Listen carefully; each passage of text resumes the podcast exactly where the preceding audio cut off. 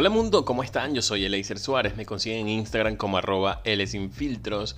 Soy venezolano, emigrante, soñador, comunicador social, community manager y locutor profesional.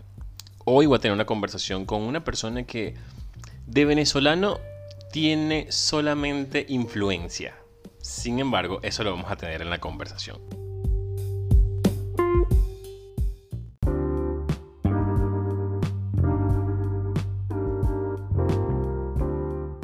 Converso con Facundo Mele.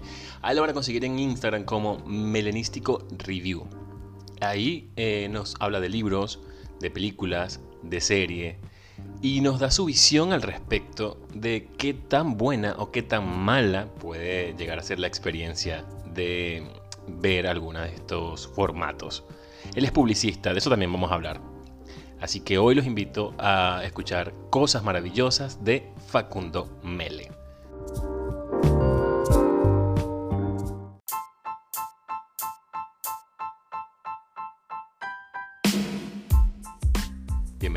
Melenístico. Muchas gracias. Tengo que decir melenístico porque... Eh, es mi nombre público, está bien. Es tu nombre público, eh. Mira, eh, creo que eres la primera persona que invito a este podcast que es, que es un influencer, o sea, un influencer que tiene como, como esa dualidad entre la vida pública y la vida privada. En realidad, bueno, sí. por ejemplo, mucha gente me escribe Mucha gente me escribe de, de, pelis, de series. Yo siempre hablo con cualquiera que me escriba. Me encanta que la gente me escriba. Eh, y me ha pasado últimamente que mucha gente me dice, ¿sabes que no sé tu nombre? Bueno, me Porque claro, melanístico no refiere a ningún nombre, claramente. De hecho, viene de mi apellido, que es Mele. es como un apodo autodado. Eh, y mucha gente me pregunta, ¿cómo te llamas? Yo lo hice. Es más, tengo que decir la verdad. Cuando, antes de grabar el podcast, tuve que buscar la conversación que tuvimos hace como dos años atrás. No, mentira. Porque dije, es más, yo recuerdo, yo decía, pero, porque me pasaba. O sea, yo cuando empecé a hablar contigo decía, ¿de dónde viene este nombre? Decía, ¿cómo se llamará? Porque, y bueno, me echaste el cuento y dije, ah, claro, por supuesto. Eh, comenzamos por ahí. ¿Qué te parece si, si hablamos de cómo es tener, eh, de alguna forma, un poco ser figura pública? Y pongo entre comillas porque, bueno, a lo mejor tú pensarás que no, pero, pero sí. O sea, yo quisiera llegar por lo menos al 10%. En realidad yo como que no cuento nada de mi vida eh, Por eso. En, Instagram, pero ya era así desde antes. ¿Sí? O sea, si vos entrabas a mi Instagram cuando... O sea, yo tenía mi Instagram personal que después lo convertí en esto, no es que me hice un Instagram nuevo. Eh, fue como... Fue raro el, el, cambio, tardó un par de meses. Pero en mi Instagram de antes yo subía fotos de cuando me iba de viaje, de atardeceres y edificios. O sea, no ibas a encontrar nada de mi, de mi vida privada ahí. Y, pero ¿y en qué momento dijiste creo que esto me gusta y voy a hacer, o sea, porque obviamente a lo mejor empezaste diciendo un par de cosas, pero en qué momento hizo el clic como... Mm, este fue un momento como muy puntual. Muy puntual. Eh, cuando fue el año, el primer año de la pandemia, que fue el 2020, eh, obvio, encierro todo el año, eh, estuve leyendo mucho. O sea, a mí siempre me gustó leer, pero ese año específicamente eh, leía un montón y con un grupo de amigos empezamos a tener como un club de lectura que nos juntábamos todos los domingos eh, y leíamos un libro por semana o si el libro era muy largo quizás la mitad. Em, y ese año me leí como 33 libros. Y tengo muchos amigos que leen, entonces como que todo el tiempo estaba o recomendando libros a amigos o, recibiendo recomendaciones, charlando. Y me empezaron a decir, che, ¿por qué no, no contás algo en tu Instagram, bla, bla, bla? Y creo que fue como, no sé, haber sido el 30, 31 de diciembre de ese año, que dije, voy a publicar todos los libros que leí en Stories. Y arranqué y la gente se empezó a copar un montón. Eh, me empezaron a responder un montón, gente que ni conocía, me empezó a seguir gente súper random. Y lo, creo que lo que me motivó más es que muchos de los autores de los libros me empezaron a responder o a compartir mis stories. Y eso fue como, ah, está bueno esto, che. Ah, me gusta. Eh, y eso habrán sido, no sé, tres días que estuve como subiendo todos esos, libros. Y después, los primeros días de enero, publiqué una story, puse, ¿te escoparías si hago tipo mi top de series o de pelis del 2020? Entonces, sí, re, hacelo, publicalo. Y arranqué así, como desde mi perfil personal a recomendar cosas en stories. Siempre con, texto, nunca como hablando a cámara ni nada. Pero fue así como ese momento puntual. Y. Mm, ¿Qué, te iba a decir? Debe ser súper, súper increíble. Primero, eh, conectar con autores, porque lo que más me gusta de tu, de tu perfil, básicamente, es que aparte de, lo bien que está hecho, porque obviamente hay un trabajo detrás que después podemos hablar de eso. Eso es la influencia de la publicidad. Claro. bueno, pero, Pero es decir, pero lleva trabajo armar un, perfil, o sea, sí, un perfil personal, nada más publicar la foto, qué, qué filtro mm. escojo, qué, qué, filtro, qué foto me gusta, por lo general lleva trabajo armar un formato con un diseño, más lo que dice, un trabajón, honestamente. Pero, yo no sé qué quería decirte yo con todo esto, me perdí. Ah, bueno, ya no, no.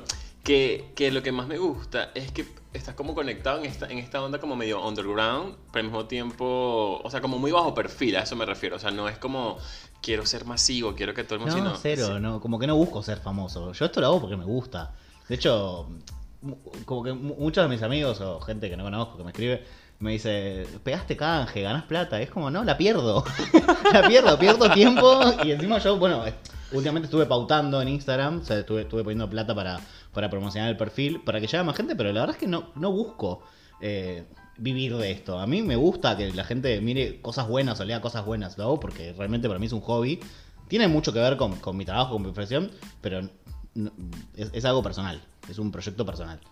Pero ahora que, bueno, dices, dices eso, eh, ¿cómo, ¿cuál es el trabajo personal? O sea, porque me refiero al, punto de, ok, yo me quiero dedicar a las redes, pero ¿qué soy fuera de las redes? Porque es lo que te digo, ya de por sí, las redes es un trabajo.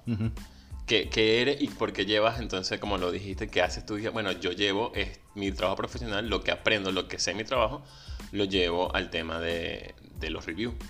Mira, yo trabajo en publicidad hace, que es 2020, hace 11 años trabajo en publicidad.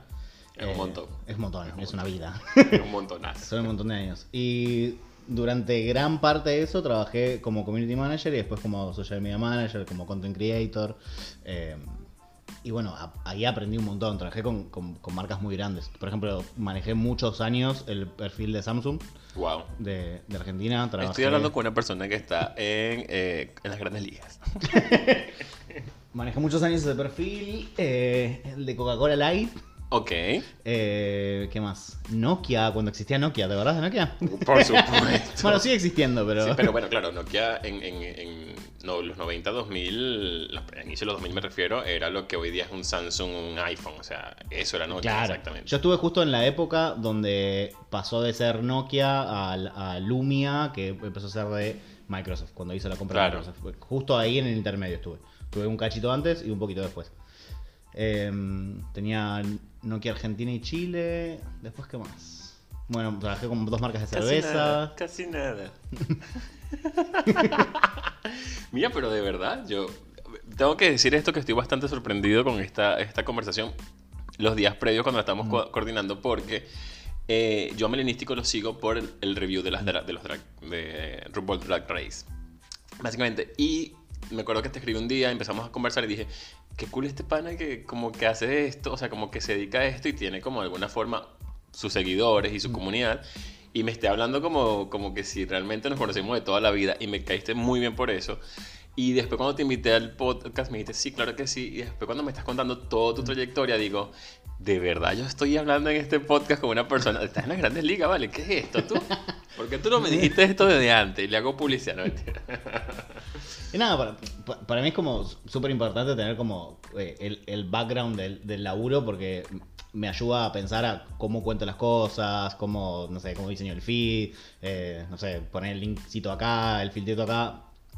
Parece una boludez, pero lleva un montón de tiempo y si no lo sabes hacer, se nota.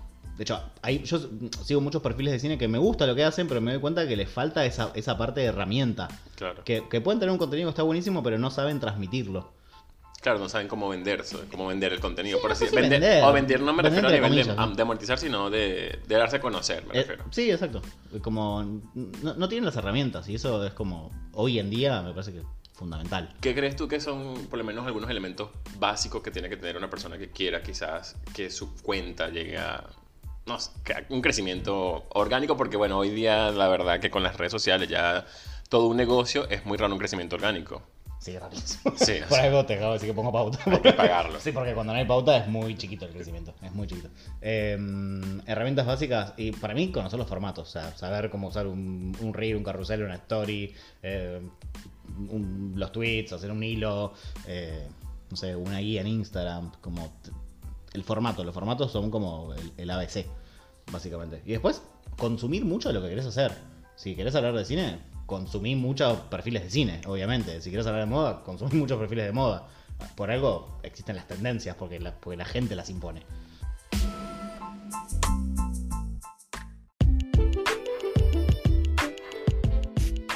Ahora que me dices que tienes un trabajo formal que además sé que, que merita mucho tiempo, eh, ¿en qué tiempo te da para, para armar todo un contenido? Primero, porque en tu caso que haces review, tienes que primero consumir el producto del que vas a hablar, o, es decir, el libro, la película, la serie, y luego me imagino que dedicas, dedicarle tiempo al análisis que tienes que hacerle para luego armar el diseño y luego publicar en las redes sociales.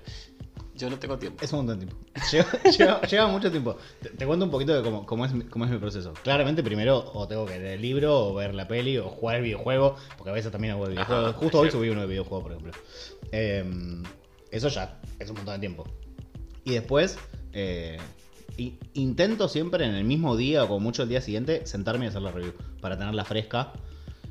Eh, y eso, bueno, yo hago todo, todo escrito. Entonces eh, me siento, redacto, y te pondría entre mil comillas diseño porque hago todo en Canvas, porque yo no sé diseñar, soy un queso para diseñar. Pero igual, o sea. Pero Canvas me salvó la vida. A todos, a todos. tengo como los templates, tengo el template de pelis, el template de libro, el template de película.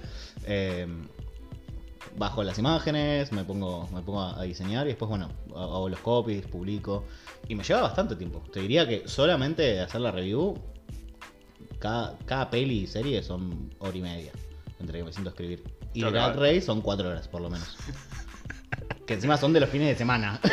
y además tú lo montas en historia y pones, eh, o sea, como pedazo por pedazo del, episodio. No, no, yo ahorita, ahora que lo pienso, me, está, me, estoy agotando. Drag Race me lleva mucho más tiempo, primero porque tengo que hacer las capturas de los GIFs para que se vean bien los vestidos, los looks, lo que sea. Eh, y después, a veces, en esta temporada particularmente no, porque la verdad es que me, estaba llevando mucho tiempo y ya no, la estaba pasando bien. Eh, pero antes, por ejemplo, hacía toda la parte del challenge y después toda la parte del, runway. Y era muchísimo. Ahora solo me estoy concentrando en el runway y aprovecho ese espacio para hablar un poquito del challenge o quizás eh, cuando, cuando empezamos a hablar ya más de los, tops y de los bottoms y lo que fuera, ahí meto un par de comentarios pero no hago review mm, eh, como personalizada por cada queen porque me lleva mucho tiempo. O sea, si ahora solamente concentrándome en la pasarela me llevaba cuatro horas, antes me llevaba seis. Y no me quiero imaginar. Un sábado. por ejemplo, el caso de esta temporada de drag, que los primeros episodios fueron por lo menos unos 40 looks, porque eran como 3 por cada queen. El episodio del bol creo que eran como 40 y pico de looks. Era demasiado. Solamente de looks. Y no, me centré solamente en el último, que, que, es el que hicieron ahí. Claro. Y hablé un poco de los otros. En las temporadas anteriores sí hacía de todos. Me acuerdo que en el anterior fueron 33 looks. No, eso es demasiado. Pero ya va, porque otra vez aquí digo, o sea, ¿cómo haces primero? Supongo que tú, a ver, me imagino que con el proceso, con el tiempo, has ido también adaptando el proceso, lo acabas de decir. Y, pero me imagino que llega un punto, porque no, creo que los que generamos contenido llega un punto donde nos pasa un par de cosas. La primera es que hay un punto como de que te desanima, porque dices, esto es demasiado. O sea, a lo mejor los primeros, las primeras veces dice, claro, estoy emocionado porque nunca había hecho esto y me gusta y a la gente le, le, gusta lo que hago, pero llega un punto donde tú dices, mira, esto, esto no está rindiendo fruto y, y, es mucho. O sea, y, lo voy a dejar. Claro. Mm, no sé si me pasó tanto porque creo que tengo un punto a favor, que es que la gente me escribe un montón y que me responden un montón. Eso es bueno. Y que siempre llega gente nueva y a mí me encanta que la gente me escriba. O sea, le preguntas a cualquiera que me escribe, yo siempre respondo. Quizás no tanto en los comentarios, pero si me escribís por privado, o sea, vos lo has visto porque sos uno de ellos. Es verdad, soy uno de tus fans. vos fuiste uno de los primeros con los que empecé a hablar seguido. ¿En serio? Sí. Y, y, tengo varios así perfiles de, de... Algunos los sigo y otros no que me escriben seguido. O sea, por ejemplo, los capítulos de Drag Race, hay por lo menos 10 personas que terminan el capítulo, es como, ¿viste lo que pasó? como que me tienen como punto de referencia. Y a mí eso me encanta, me encanta que me escriba la gente. Y, a todo el mundo le respondo. Em, y eso está bueno porque no, porque no te desanima.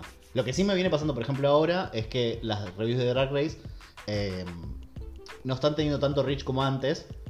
Si bien tengo como ese público fiel, eh, por ejemplo, con, con España, como era en español, las queens compartían un montón. Bueno, eso también era una locura. Las queens me respondían las stories. Cuidado que viene, viene de nuevo.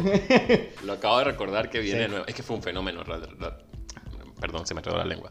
Fue un, ah, bueno.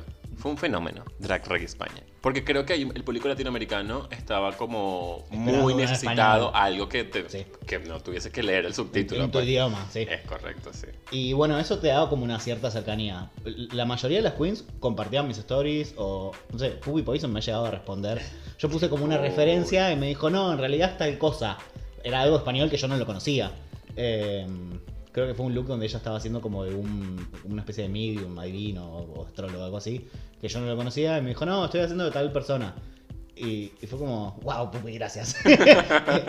y eso me daba un montón de reach. O sea, eh, había más de mil y pico de personas que veían esas stories y, las votaciones tenían como 300, 400 votaciones.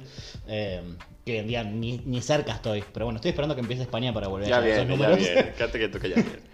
No, no me pasa con, los de habla inglesa, pero, pero nada, las voy a seguir haciendo, me gustan, a mí me encanta hacer esto.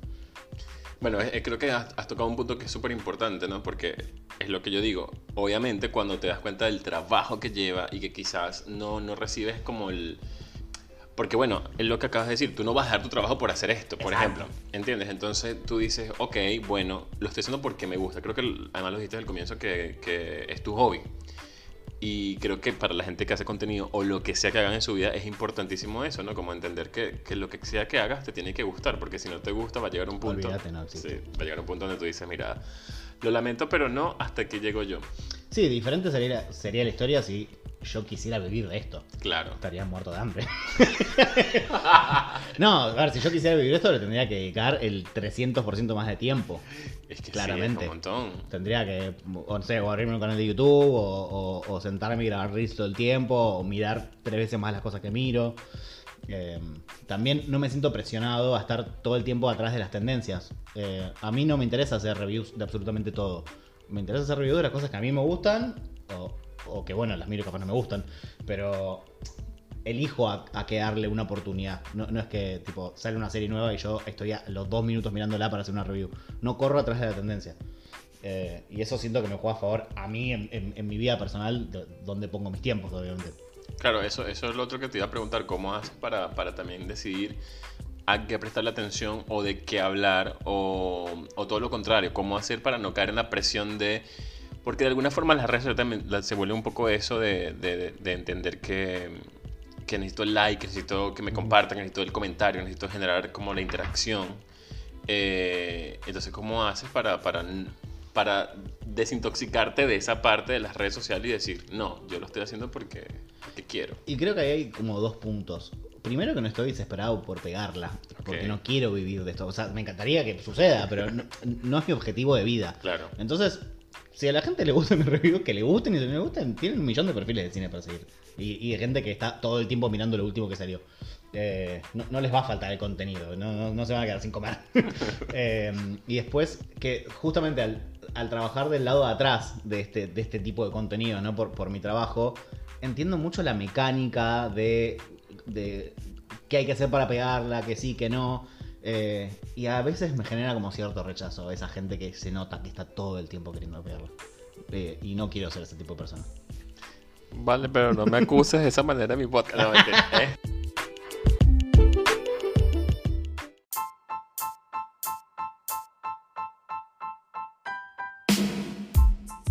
Hoy día está muy, muy, muy en tendencia, obviamente, todo lo que es TikTok y en el caso de Instagram, pues Reel o en el caso de el cruce de, de, ambas, que es lo que mucha gente hace. ¿No has pensado o, o, es que yo estoy llegando tarde y ya tú tienes TikTok? Yo no lo sé. No tengo TikTok. Eh, no sé si me interesa, creo que hay... A ver, hay, está todo el mundo en TikTok, claramente, ¿no? Pero como que la mayoría del público son adolescentes. Sí. Eh, y no siento que yo con 32 años tenga mucho para decir un adolescente.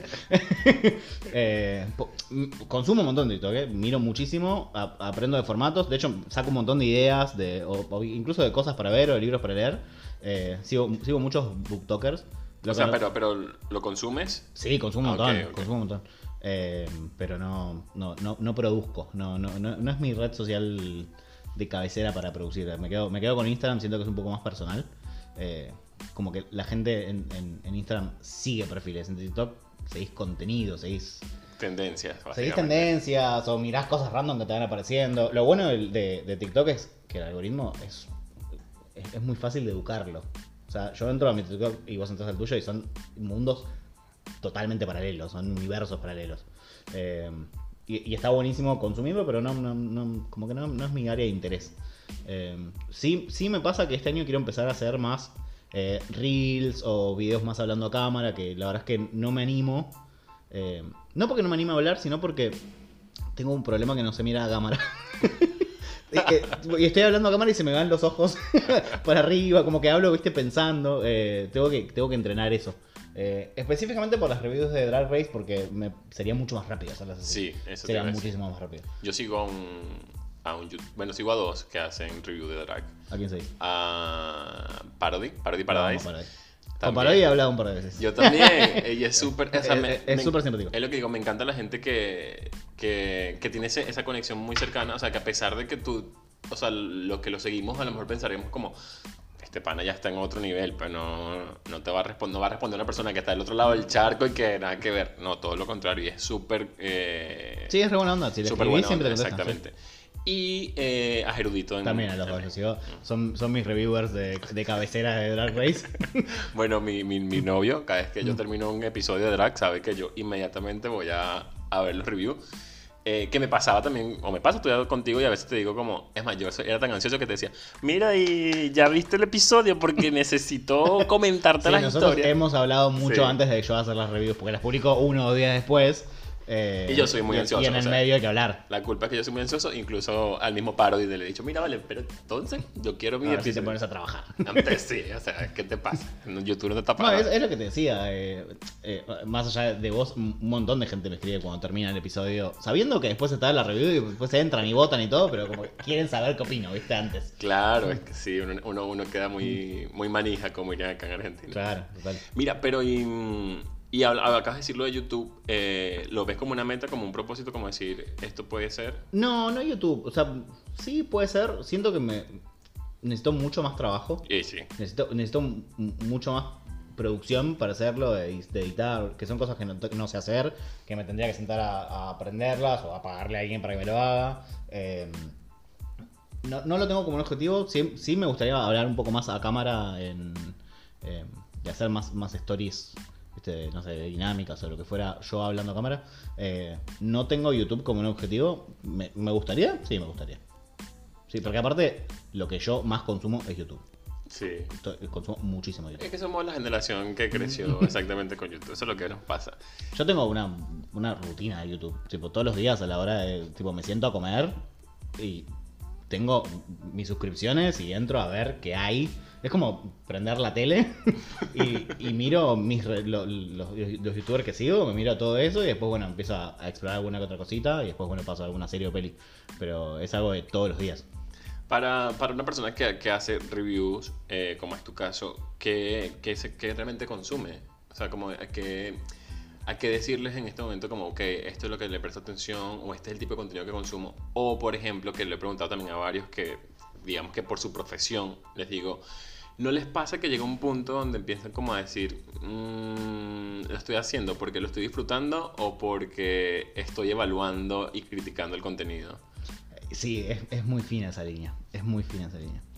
¿Cómo hace? Porque yo, o sea, yo por ejemplo, que soy comunicador, cada vez que yo prendo el televisor veo un noticiero o, leo un artículo o, o, incluso el mismo contenido en YouTube o en, o en redes sociales, siempre estoy evaluando constantemente cómo habla, qué dice, por qué lo dice, cuál es la intención, dónde está la cámara puesta. O sea, todo eso lo estoy evaluando.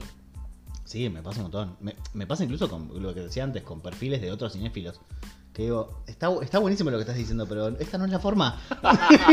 tipo, pusiste el póster de la película y un texto de 800 palabras abajo que nadie lo va a leer. ¿Por qué lo estás haciendo así? cuando, cuando, yo lo haga, por favor, dímelo. Cuando, ves... Eh, es como ver, eh, como ir, viste, como un teatro de marionetas y ver los hilos. Eh, uno cuando trabaja del otro lado empieza a ver los hilos y un poco pierde la magia. Lo que tiene bueno el cine es que es, muy variado y es un universo muy inmenso. Entonces, quizás a mí particularmente me está pasando que me como que me estoy aburriendo un poco del, no quiero decir el cine mainstream porque no me quiero hacer el, el insoportable porque tampoco me gusta. Pues, pues también me pasa eso. Eh, que es algo que, me pasa en, no solo como, como no, me gusta decirme influencer, me gusta decirme creador de contenido. Muy bien. Eh, Porque no, no influenció a nadie, chicos. a, mí, me influencia. O sea, yo a veces veo cosas tuyas y digo, mmm, lo voy a ver.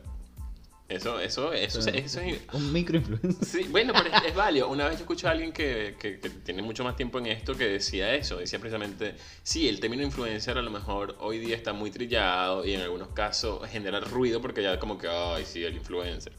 Pero honestamente de se trata de que si tú logras crear eh, esa reacción en alguien para que de alguna forma siga lo que tú estás recomendando, entonces ya tú eres un influencer. Sí, obvio, sí, sí. Lo que pasa es que, bueno, me, gusta pensar bueno, influencer en, un perfil como más Igual, me gusta más lo de creador de contenido también. Así es que, hago eso, o sea, yo no hago esto para influenciar, lo hago para crear el contenido, que es lo que, lo que yo disfruto hacer.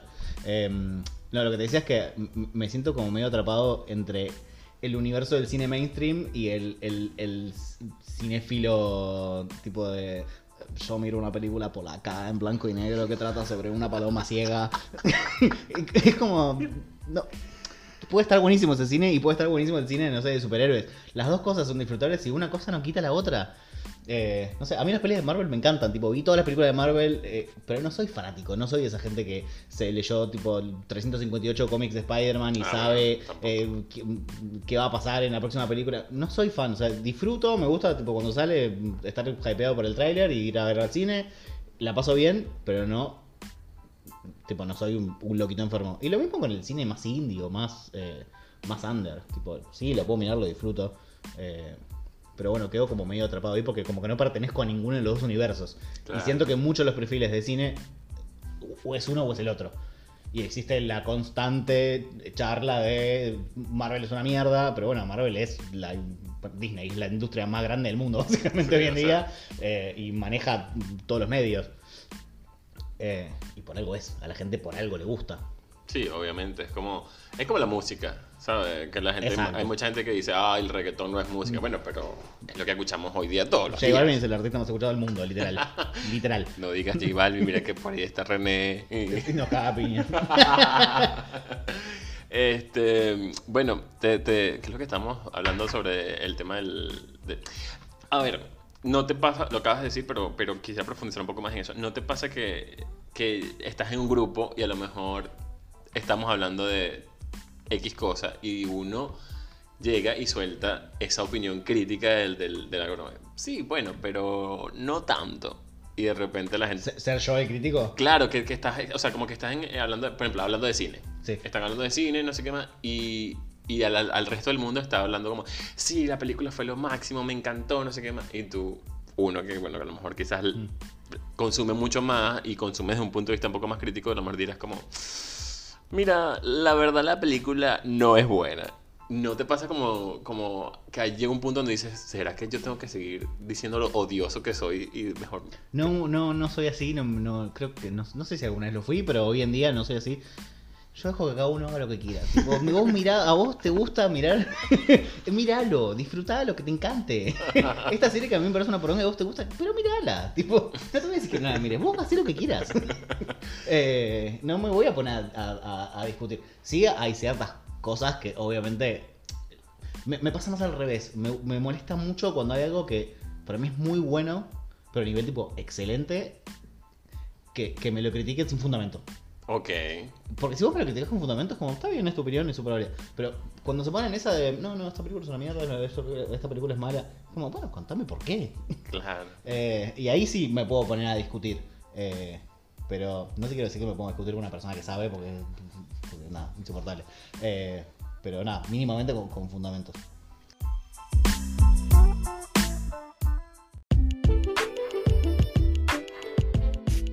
A ver, cuando, cuando estás haciendo este, el tema de las reviews, obviamente lo que vas a decir, tienes que buscar fundamentos para hablar. ¿Cómo? porque de alguna forma tienes que como nutrirte, o sea, ¿qué haces? Mira, yo me leí tal cosa, yo estudio, estudié esto, aparte de la publicidad, que obviamente, obviamente tienes exacto un, un conocimiento previo, una base que te permite quizás usar ese conocimiento para decir, mira, esto funciona por esto, esto funciona por esto otro, pero supongo que constantemente estás como aprendiendo. O ya no, o dice, mira. No, sí, obvio, obvio. A ver, creo que uno nunca deja de aprender nada, no solamente de cine, como nunca deja de aprender de nada en la vida. Este es, un constante aprendizaje. Qué Mariana lo que acabo de decir. Eso que acabas de decir es demasiado argentino, además. no, no, pero es verdad. Bueno, siempre está aprendiendo cosas. Em, por ejemplo, me preguntan mucho a qué otros perfiles de cine, sigo. Ajá. Sigo un montón de perfiles de cine, pero cuando me siento a hacer una review, nunca leo la review de otro antes. Claro, porque si no se, contamina tu opinión, puede ser. Se contamina mi opinión. Em, y al mismo tiempo porque no quiero terminar hablando de lo mismo. O sea, quiero que sea mi punto de vista. Entonces, si yo me pongo a leer otro review, digo como, ah, pero bueno, tengo que hablar, no sé, del arte acá, de esta escena, de, esta toma, no sé qué. Y es como, no, quiero que, que, me salga tal cual yo lo vi, que me salga mi pensamiento de la cabeza. Eh, y después, bueno, para, por ejemplo, los puntajes, yo tengo todo un sistema para puntaje. Mi, puntaje no es, no es raro. No me digas que eres así, de esa gente piqui que no, yo llego y, tengo toda una estructura. ¿En serio? es mental, ¿eh? Es una estructura mental, pero bueno, soy capricorniano, tengo que. Ah, bueno, claro. tengo, que vivo así, en, mi vida. Yo todo necesito poner una nota. O sea, si vos me preguntás antes de que yo hiciera las reviews, o sea, muchos años antes, me preguntaba, ¿y esta peli? Es un 7. yo a todo le tengo que poner una nota del 1 al 10, a todo, a todo, a todo. Eh, tipo, si voy a comer en un restaurante, hago lo mismo. A todo le tengo que poner una nota y todo lo tengo que organizar en tops. Eh, no, eso es demasiado obsesión. Es, muy obsesivo y toda la vida. Pero bueno, ¿eh? quizás por eso que funciona, porque si no, es, es, lo que... Eso creo que también es otro punto. Ya dijimos que es que te guste y lo otro es que tienes que ser metódico, sí o sí. Sí, pues. Y bueno, tú creo que ya lo dejaste claro en, este podcast que eres muy metódico. Sí, soy como súper metódico. Y bueno, no es que me, siento a escribir como el, mi sistema de puntaje, tengo un Excel, pero... pero... Yo lo imagino así. no, no, no es así, pero tengo, tengo una estructura mental. Por eso las, las notas a veces son tipo 7.25. Ah. Eh, no es que yo flashé que le quería poner... Y son siempre de 25, no, no existe un 7.30. yo juraba que lo hacías como por guiño, como por decir, bueno, voy a decirle que es un poquito ya. No, no, no, tengo, tengo un sistema. Pero está cool, ¿viste? Esas son las cosas que uno que a uno le interesan porque, porque uno, bueno, ve, el resultado siempre, pero no todo el proceso que conlleva. A, y yo estaba hablando nada más de tiempo, pero, pero veo que hay, hay todo un trabajo, me refiero. Y un trabajo bien pensado además, no es que lo estás poniendo porque sí. Pero mira vos, ya, ya lo sé para cuando vea otra review decir, mmm, ¿qué, qué, qué, en, qué se habrá, ¿en qué puntaje habrá fallado aquí el que no le dio el total? Mucha gente se da cuenta de eso y me pregunta, ¿pero por qué un 8? Eh, ¿Por qué un 8.25 y no un 9? ¿Entendés? Tipo, ¿a qué le sacaste? Porque a mí, como, no sé, medio como filosofía de vida, cuando me siento a hacer algo, o sea, a, ya sea ver una peli, ver una serie, leer un libro, jugar un videojuego, yo pretendo que eso sea lo mejor que hice en mi vida. O sea, quiero que esta sea la mejor película que vi, este que sea el mejor libro que leí. Eh, entonces, mentalmente yo empiezo con todo es un 10 y se va para abajo, en vez de ir de 0 para arriba. Eh, e, entonces voy, eh, en mi mente, mientras no sé, miro una peli, eh, estoy como, bueno, acaba de bajar a 9. No, ahora es un 8.50. No, pero ahora le saqué un punto por el guion y se lo puse. Entonces, cuando termina la película, yo ya hice toda la matemática en mi cabeza y ya sé la nota que le voy a poner. es lo que te acabo de decir. Hay veces que uno está obviamente lo tuyo es un poco más avanzado. Mm. Pero es decir, estás viendo algo y como que no. O sea, sí, obviamente uno lo disfruta, pero quizás no como lo puede haber disfrutado sin el conocimiento. Me, me, ah, no, Obvio, obvio que sí, sí, sí. Claro. Es, re así. Porque lo que acabas de decir es tal cual. O sea, eh, voy a ver la película, la estoy disfrutando, pero al mismo tiempo estoy evaluándola constantemente como diciendo, mmm, aquí hubo una falla. Mira, si a lo mejor hubieses hecho esta partecita, pero, pero sí. y eso, eh, como te decía antes, tiene mucho que ver con mi trabajo, pero también tiene mucho que ver con, con lo que te decía antes de mi estructura mental. Siempre fue así. Eh, es como, para mí nunca existió el me gustó la peli y no me gustó. Es como, me gustaron estas cosas, no me gustaron estas otras y mi nota es así, asá. Eh, eso lo hice toda la vida, no es, no es algo que, que, tengo por las reviews o, que tengo por mi trabajo. Es como, no sé, creo que es como, funciona mi, cerebro. Eh, y sí, estás como trabajando mentalmente mientras ves algo siempre. Y, cuando estaba, ahora medio esta vez, curioso, cuando estaba más pequeño, el, el melenístico de, de, que creció en el barrio. Eh, In the hood. que soñaste alguna vez con, por ejemplo, en el caso de dedicarme a la publicidad, dijiste, si esto es lo que quiero hacer por toda mi vida, o, o quiero llegar a este nivel en mi vida, o por ejemplo, me gustaría quizás dedicarme a ser crítico de yo cuando era chico, hasta, no sé, como a los 13 años, o sea, desde que tengo conciencia de los 13 años, quería ser director de cine. ¡Wow! O sea, tenía como ahí una cosita. Después me pasé a medicina, que no sé cómo pasó eso. Bueno, sí, fue mirar mucho de reemergencias. mucho George Clooney. ¿Cómo se llama? No recuerdo cómo se llama la protagonista de. de... Juliana Margulis. Ah, ok. Porque la de Good Wife. Ajá, porque yo la veo, o sea, yo la veo a ella y, veo hoy día Grey's Anatomy y digo, por si esta mujer que va a hacer esto para toda su vida y después no va a hacer Pero eso no trabaja en Grey's Anatomy. No, no, me, me refiero a. Ah, con ese tipo de serie. Claro, y además a la protagonista, que, que, digo, o sea, esto fue como su papel y después. Ajá. Sí, lo, que pasa con la gente que la pega mucho, la típica de los niños actores. Ajá, por ejemplo. Se quedan ahí forever y después se convierten en drogadictos. drogadictos perdidos, porque todos en Hollywood son drogadictos. Pero, sí, pero, pero, ellos no tienen, no tienen, retorno. Exacto, sin control, pobrecillo. Mira, entonces me decías que quería ser director de cine y después me dijo. Después, de, posta, de mirar, yo desde que soy muy chico, creo que desde que tengo 5 años, miraba, mis viejos miraban eh, bueno, en inglés se llama IR, pero acá en, Argentina se llamaba R Emergencias, se llamaba así en Telefe. y lo pasaban todos los sábados a las noches y yo fanatiquísimo desde muy chico. Sería impresionante, impresionable el pibe, ¿eh? porque estamos hablando de que veía como le amputaban una pierna a una vieja de 60 años y yo con 5 años mirándolo tranquilísimo. Claro. Eh, un control parental en mi casa aparte, imagínate. nada, como súper fan y, y, como que me empezó a interesar mucho eso. Y quería ser emergentólogo, porque claramente es lo que hacen en, en eh, y eso fue hasta como la adolescencia. Después nada, terminé en publicidad que nada que ver. Como que volví un poco más al mundo de lo, de lo audiovisual. Ah, ya. Pero bueno, como que tuve un, sueño de pequeño de, trabajar como en el, universo. ¿Y de eso no queda nada del, del, niño que quería ser director de cine? Eh, no, creo que no. ¿No? ¿Ya no? No, creo que me gusta más consumir. es válido, por supuesto.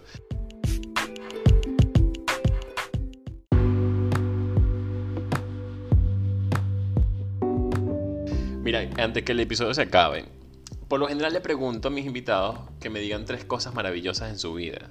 Pero en tu caso, me gustaría más bien que me dijeras sobre, no sé si hablarte de, películas o libros o series, pero vamos a irnos por esa onda de tres cosas maravillosas en su vida, pero desde el punto de vista de Melanístico Review. Que cosas que me han marcado, te puedo decir. Ajá. Eh, por ejemplo, libros, claramente soy de la generación que se crió con Harry Potter. Ah, caramba. ¿Y lo leíste? Sí, obvio, 3 mil millones de veces. ¿En serio? Sí, yo soy muy fan de, de, los libros de Harry Potter, nada fan de las películas. Como buen, como buen lector del libro. No, conozco mucha gente que es fan de las dos cosas. Eh, no me cae bien en particular la gente que es fan de las películas y no, haya, no hay leído los libros. bueno, eh, se acaba este episodio. No, eh, no sé, tengo un, tengo un problemita con eso. pero sí, sí, leí muchas veces Harry Potter. Porque aparte, soy justo de la generación que tenemos, tenía yo siempre la misma edad que Harry en los libros. Cada vez que salía un libro yo tenía la misma edad de Harry. Entonces como que vivía esa fantasía de me va a llegar la carta de Hogwarts como un tarado, él vivido en bajo flores, esperando que llegue una lechuza. Eh, ¿Y, a qué escuela hubieses ido si fuese. Si, si te hubiese llegado la, la chuza? De, casa, de Ravenclaw, soy súper. Ah, 300 millones de, muy bien. Ravenclaw. Por lo menos He hecho ese test en todas las páginas existentes y siempre me da Ravenclaw. Ya me puedes perdonar de que soy fan de las películas sin leer los libros, pero también soy de Ravenclaw. Vamos. Ah, ok, todo bien, todo bien. Ajá, Harry, ¿alguna otra cosa? Harry, o que fue como lo que, lo que marcó mi infancia. No, no, me animo a decir que fue lo que me dio el amor por la lectura, que le pasa a mucha gente de mi generación que empezó a leer por Harry Potter. Yo ya, leía de antes, desde muy chico. Em, mi libro preferido es, sin ningún tipo de duda, Cien años de soledad. O sea, me fui de un lado a otro. Lo leí muchas veces. Eh, no sé, creo que por lo menos cuatro o cinco veces lo habré leído yo sabes que no, bueno, no voy a decir que no he leído García Márquez, sí he leído García Márquez, pero eh, lo que pasa es que la culpable, o sea, la culpa de que yo no, no haya leído más de García Márquez ha sido eh, el mal sistema educativo que hay en Venezuela, pues, que, pretenden que, sobre todo en la parte pública, pues, pretenden que, qué sé yo, que hayas pasado 10 años de tu vida sin leer un libro más allá de la enciclopedia Pase la tarea. Y de repente que, no, ahora vas a leer 100 años de soledad. Y tú dices, mira, yo no voy a leer esto. A, mí me parece un, un, libro muy difícil para un adolescente. Eh, siento que tenés que motivarlo con, con, muchas cosas. Aparte, 100 años de soledad tiene como mucho, muchas cosas históricas. Eh, necesitas como, como diferentes tipos de incentivos. Yo lo agarré por motus propio, ¿eh? no sé, a los 20 fue la primera vez que lo leí. Y terminé llegando porque mi otro libro preferido es La Casa de los Espíritus de Isabel Allende. Y tienen como muchas similitudes. A mí me gustan mucho las genealogías familiares. Eh, donde se ve a lo largo del tiempo como muy dramático y aparte me gusta el realismo mágico, es, como mi, género preferido. Y ambos libros pasa lo mismo, son una familia a lo largo del tiempo con realismo mágico. Entonces cuando terminé de leer La Casa de los Espíritus fui a buscar en internet que, es lo más parecido y era Serenio de Soledad, que hay ahí. Esos creo que son mis dos libros así preferidos de, como de la vida. Eh, Después no sé, te puedo nombrar como muchos libros que he leído en los últimos años que, me han gustado mucho, pero creo que si tengo que hablar de los que, las cosas que me marcaron serían esas tres.